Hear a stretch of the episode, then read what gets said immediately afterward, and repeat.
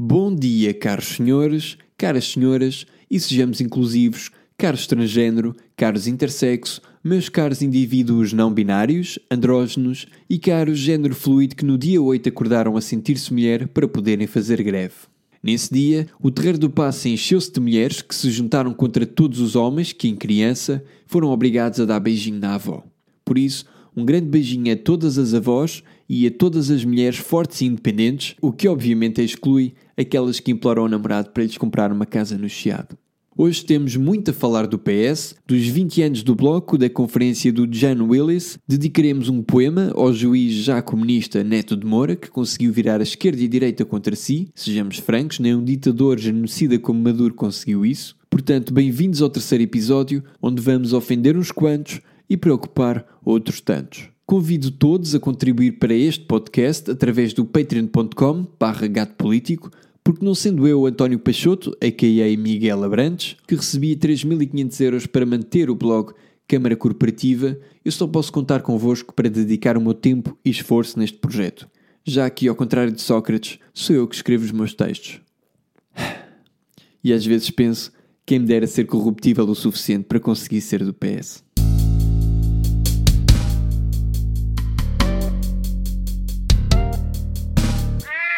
Chegámos ao Carnaval, época em que não consigo distinguir se estou a ver miúdos mascarados de reclusos ou se são apenas ex-ministros do PS.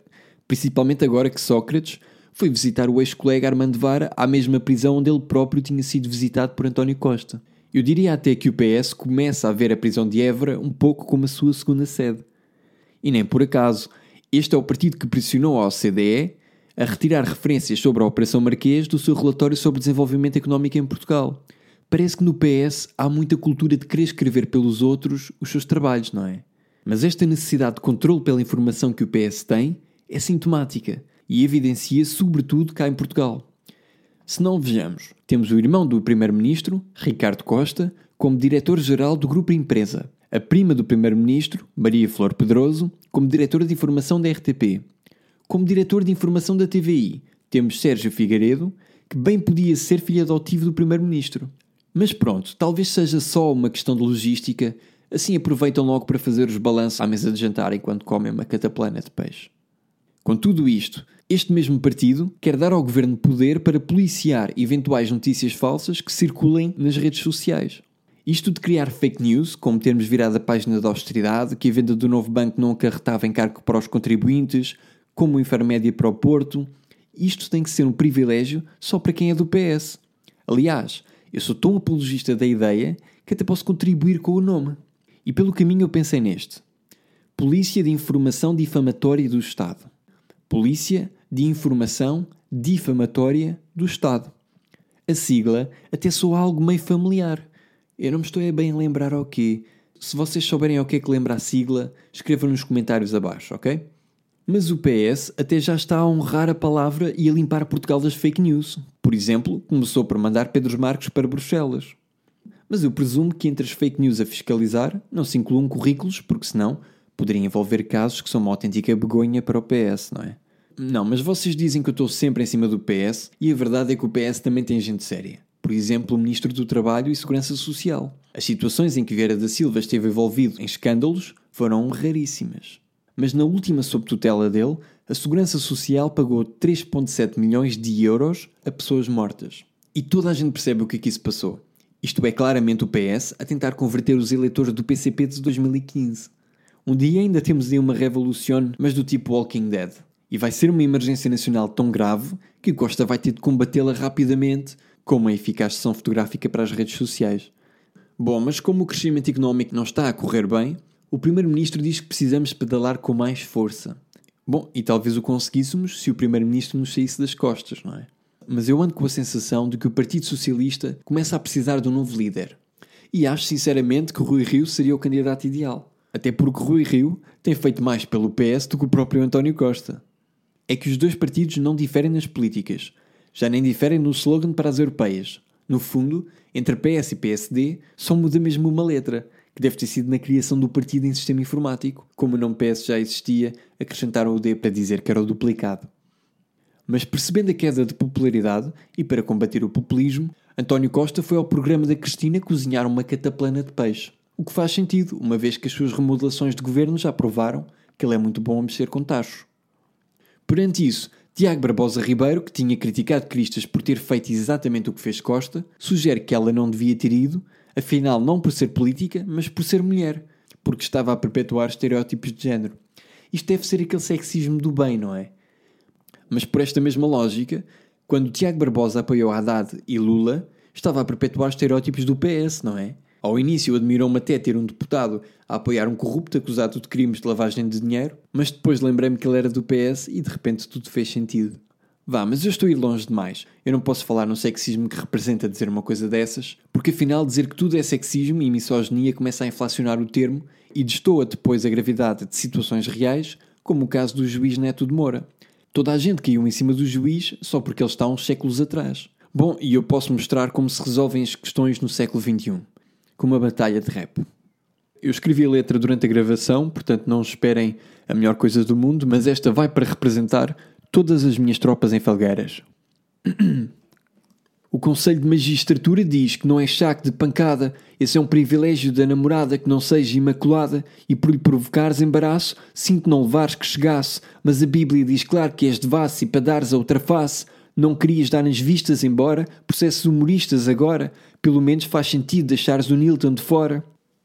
Não viste que isso só atiça e não pensaste nisso por um momento e com a velocidade da justiça nem duras até ao julgamento. A injustiça de Minerva, ora, porque sabes qual é a nova regra, mora? Quem nunca foi processado pelo neto, bora, que tira a primeira pedra agora. Isso é que é grave, pá. Mas eu aplaudo e dou um bravo, que a certeza que só ganhas um processo se te derem o de Kafka.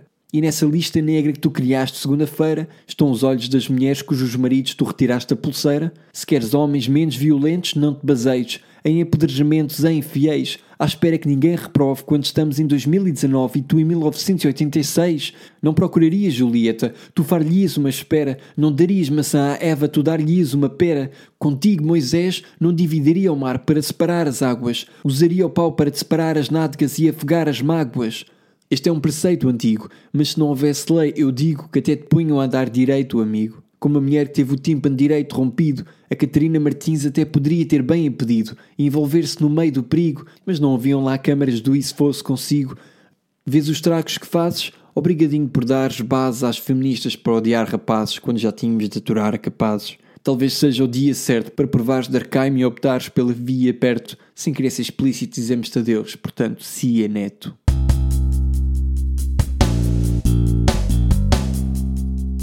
O Bloco fez 20 anos, o que significa que já é mais velho que a maioria dos seus apoiantes. E tem hoje um núcleo votante composto por miúdos que, em geral, foram para o Bloco mesmo para fugir às matemáticas. Um núcleo que me deixa na dúvida se para ser militante do Bloco só preciso pagar os 15 euros anuais ou se também é preciso estar num curso inútil. E geralmente tão inútil que eu só teria emprego se se criasse uma comissão para a cidadania e igualdade de género.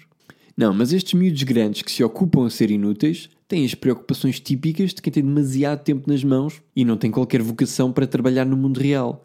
E posso dar exemplos como o nome de cartão de cidadão, os arrobas, as máscaras de carnaval. Aquilo, na verdade, funciona um pouco como um jardim de infância, o que se percebe pelas sucessivas birras e não admira por isso o sucesso dos campos de férias do Bloco, que é uma espécie de avante, mas onde gays podem fazer flácios sem serem espancados a seguir. Mas estamos em situação de festa e porque celebra 20 anos e li alguns que mantêm a mesma mensagem desde então, eu decidi fazer uma reportagem sobre o dia a dia do bloco durante uma semana. Então aqui vai.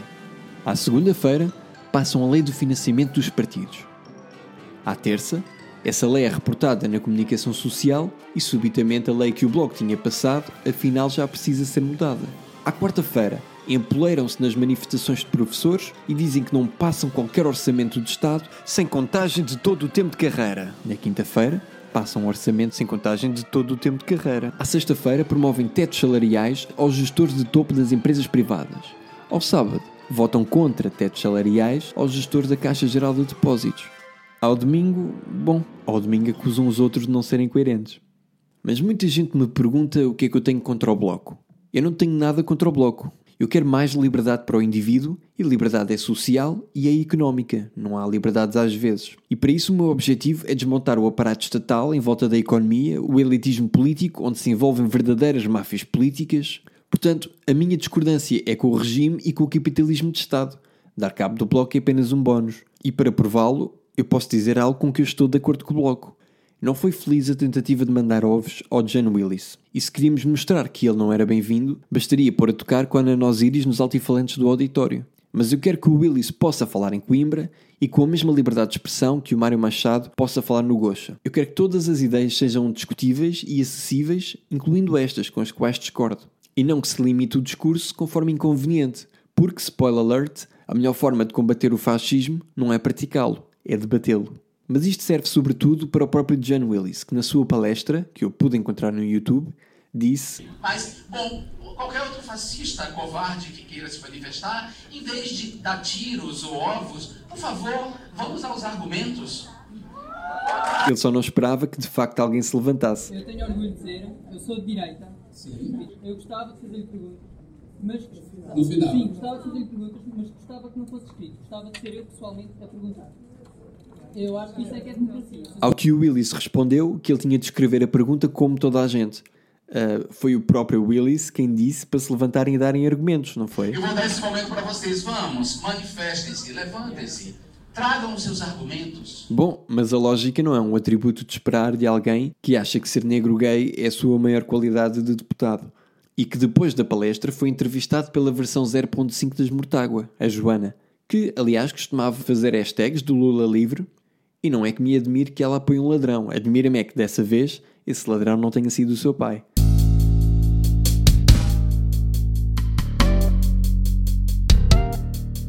O que eu não percebo é que estou eu a ir para o carro e a senhora aparece-me inopinadamente a fazer perguntas e o seu colega a filar para pôr logo no telejornal. Boa tarde. Eu posso cumprimentá-lo. Ainda se lembra de mim do Procópio? Ah,